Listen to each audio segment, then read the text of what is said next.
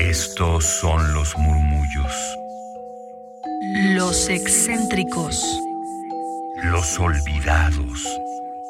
Los prohibidos. Radio UNAM presenta Gabinete de Curiosidades. una galería de los archivos más extraños que han habitado nuestra frecuencia.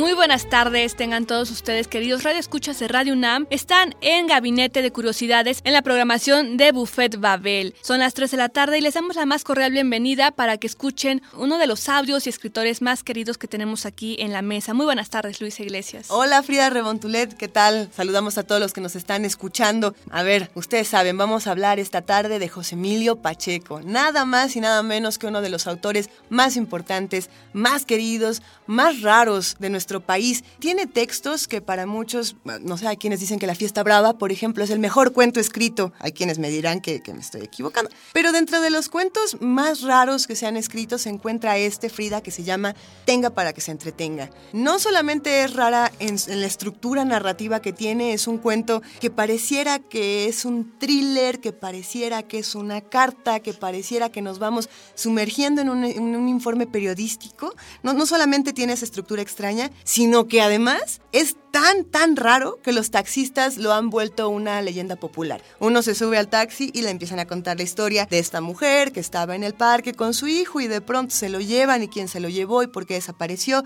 que si fue el gobierno, que si fue un hombre vestido como Maximiliano. ¿Para qué les adelantamos? ¿Por qué no mejor escuchamos un fragmento de Tenga para que se entretenga de José Emilio Pacheco?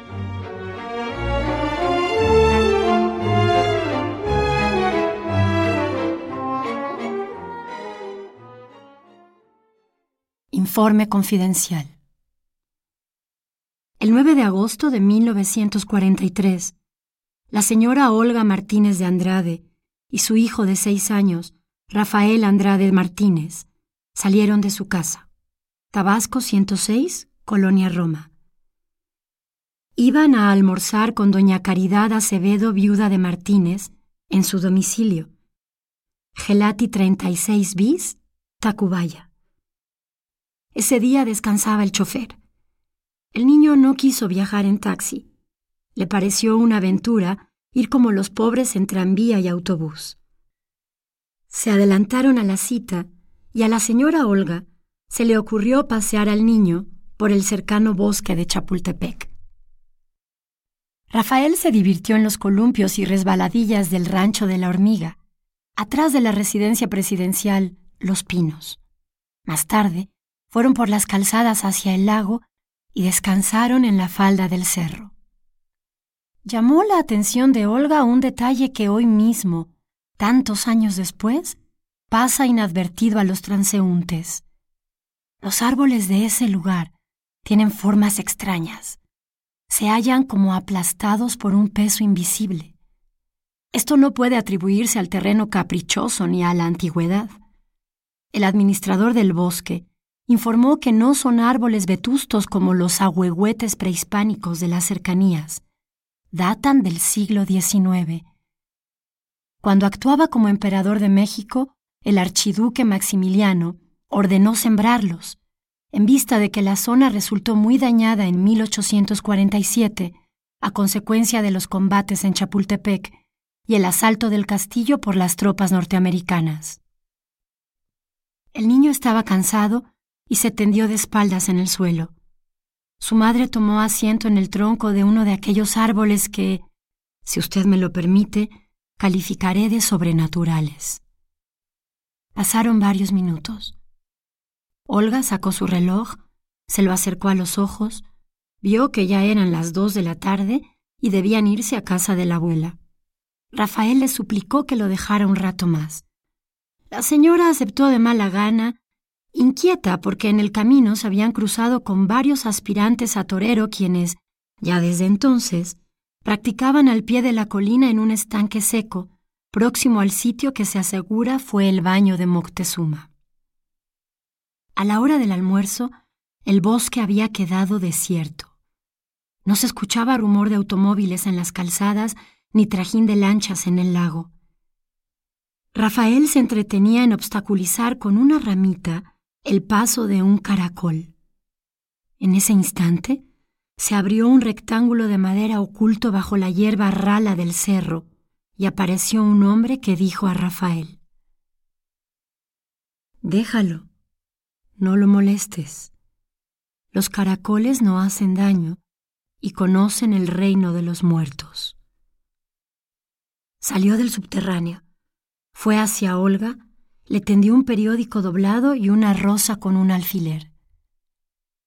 Tenga para que se entretenga, tenga para que se la prenda.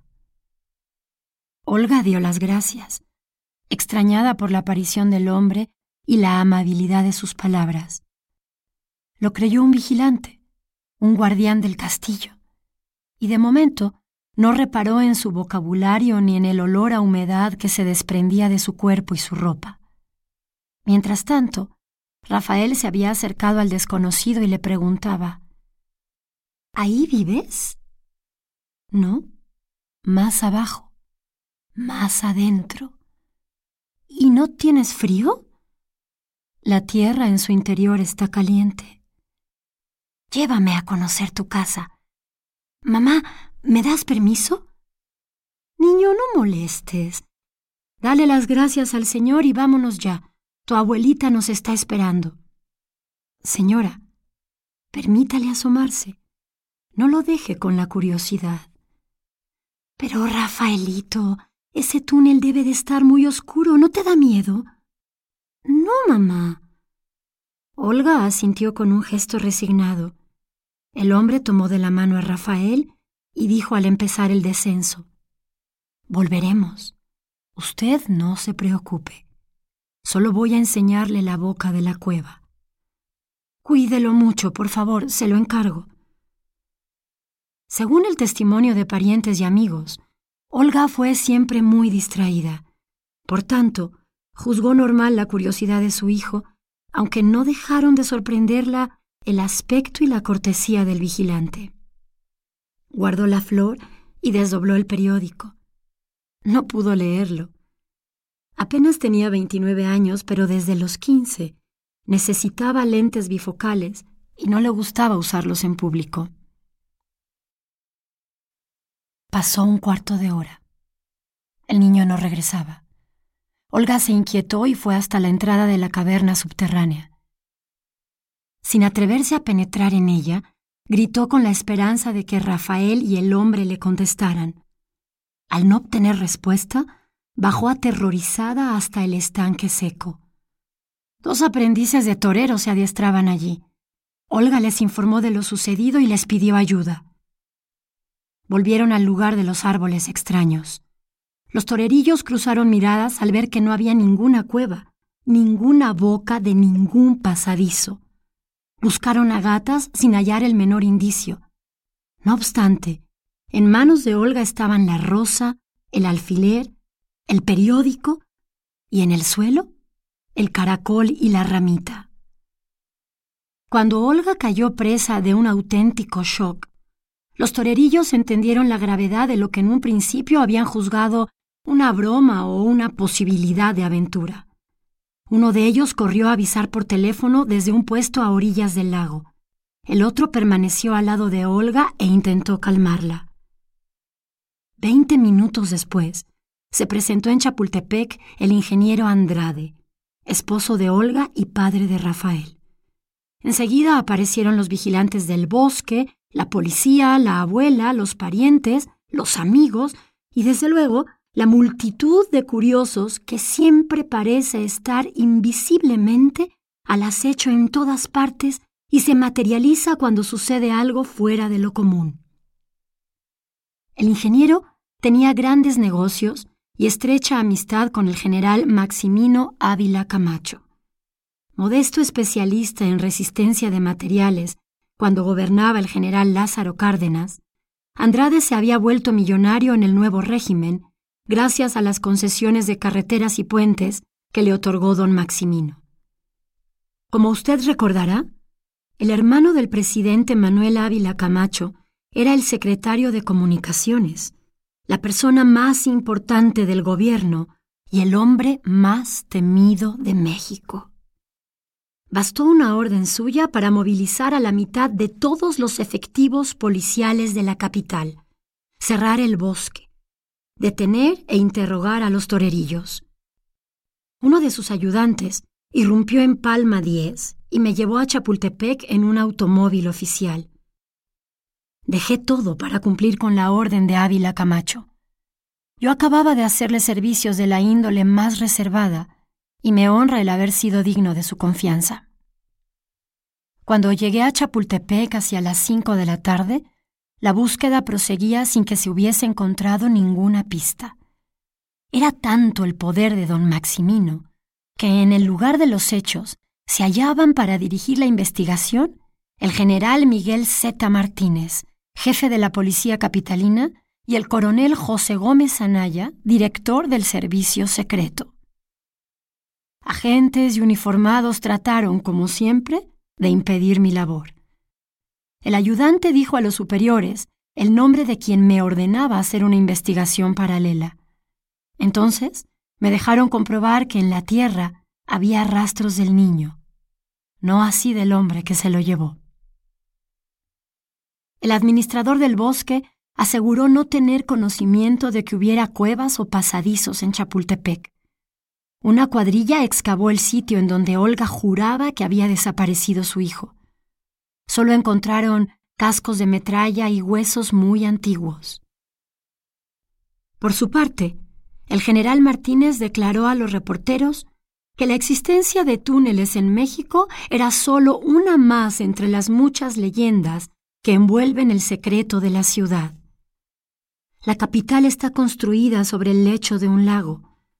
El subsuelo fangoso vuelve imposible esta red subterránea. En caso de existir, se hallaría anegada. La caída de la noche obligó a dejar el trabajo para la mañana siguiente. Mientras se interrogaba a los torerillos en los separos de la inspección, acompañé al ingeniero Andrade a la clínica psiquiátrica de Miscuac, donde atendían a Olga los médicos enviados por Ávila Camacho.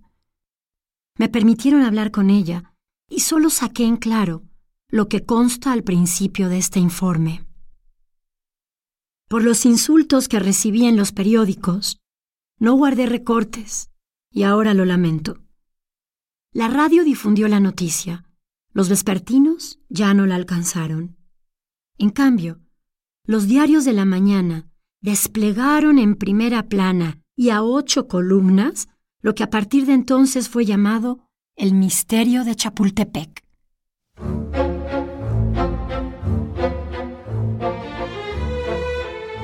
Es una producción interesantísima, una manera diferente de abordar un texto que además tiene otras leyendas urbanas encima. Hay quienes decían, a ver, no, lo que pasa es que el tenga para que se entretenga está escrito así porque es una metáfora de cómo el gobierno nos da algo, nos entretiene con una cosa y mientras nos está haciendo otra, ¿no? En, en el relato, como estamos escuchando, una flor es un pretexto para llevarnos a un niño, pero ¿qué es lo que nos estamos llevando realmente? Esta es una de las teorías de cómo se puede leer el tenga para que se entretenga, de cómo se puede escuchar. Hay quienes que no, que no tiene nada de político el texto. José Emilio Pacheco siempre nos sorprende en sus lecturas y relecturas que hacemos a su obra, ya que se siente muy cercano a la gente, a la ciudad. De las últimas fotos que yo recuerdo cuando estaba vivo, era una que salió publicada en la jornada, donde daba un paseo en visitaxi con su esposa Cristina Pacheco y los dos parecían niños divirtiéndose, conviviendo con la gente, comprando el elote, muy cercano y que esa calidez la transmite también en alguno de sus textos y que bueno, en este nos sorprende porque la toma de una forma diferente diferente. No podría estar más de acuerdo contigo, Frida. Por hoy nos despedimos aquí en Gabinete de Curiosidades, pero nos escuchamos el próximo viernes y les prometemos que se va a poner bastante bueno. Pasen muy buena tarde. Visiten descargacultura.unam.mx.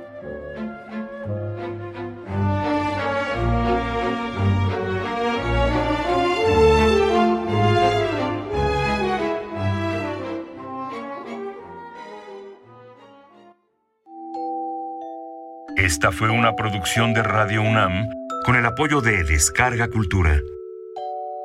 Gabinete de Curiosidades. Una galería de lo extraño